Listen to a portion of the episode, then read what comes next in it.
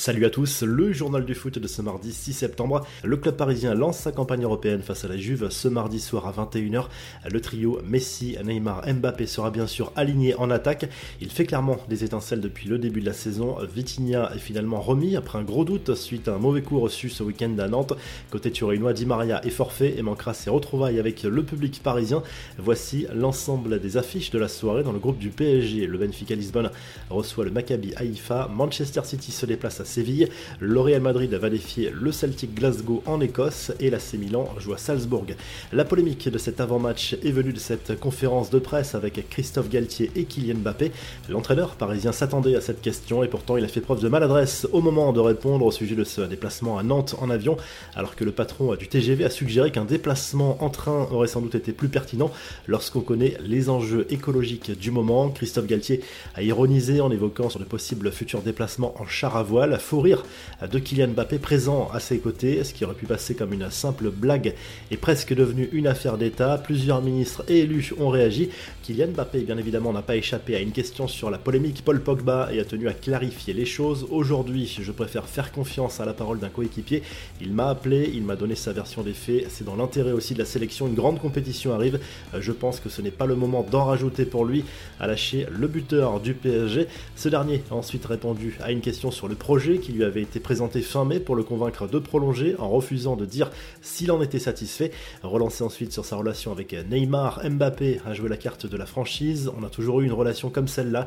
Il y a des périodes où on va être les meilleurs amis et des fois où on se parle moins. C'est la nature de notre relation, c'est comme ça.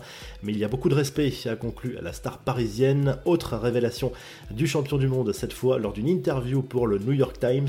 L'international français a répété son envie de remporter un jour le ballon d'or et pense qu'il en est désormais tout près. Les favoris, je dirais Benzema, moi et Mané, a lâché l'attaquant du PSG qui estime qu'il est sur le point de le gagner tout en reconnaissant que l'attaquant du Real le méritait amplement. Le mondial s'éloigne pour Paul Pogba. L'international français s'est finalement fait opérer du ménisque lundi soir après une rechute le jour même de sa reprise à l'entraînement. Dans un premier temps, il avait choisi d'éviter cette opération, mais cette fois, il était impossible de repousser l'échéance. Les délais s'annoncent extrêmement serrés, mais le milieu de terrain espère être remis à temps pour la Coupe du Monde.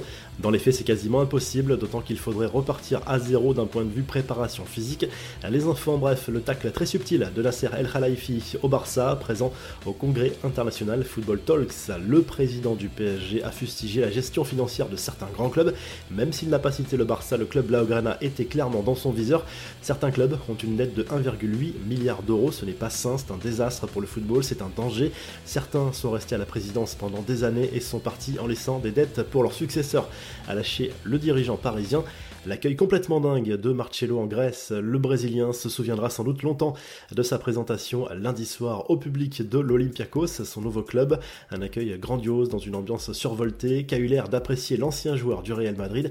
Enfin, les ennuis immobiliers de Lionel Messi. Marca affirme que l'Argentin a des soucis avec une villa à Ibiza, achetée 11 millions d'euros, une maison possédant un terrain de 16 000 mètres carrés avec une piscine de 100 mètres carrés et tout l'équipement de luxe nécessaire. Problème, les anciens propriétaires auraient agrandi la propriété en toute illégalité. Il faudra sans doute détruire une partie de la propriété.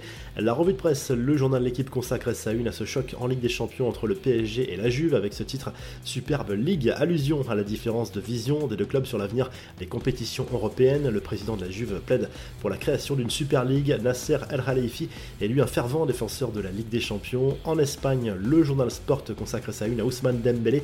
L'international français est en feu depuis le début de la saison. Il parle d'un déclic après avoir enchaîné les blessures ces trois dernières années, Xavi lui fait totalement confiance et le considère comme un joueur hors norme et cela change beaucoup de choses dans l'esprit du joueur.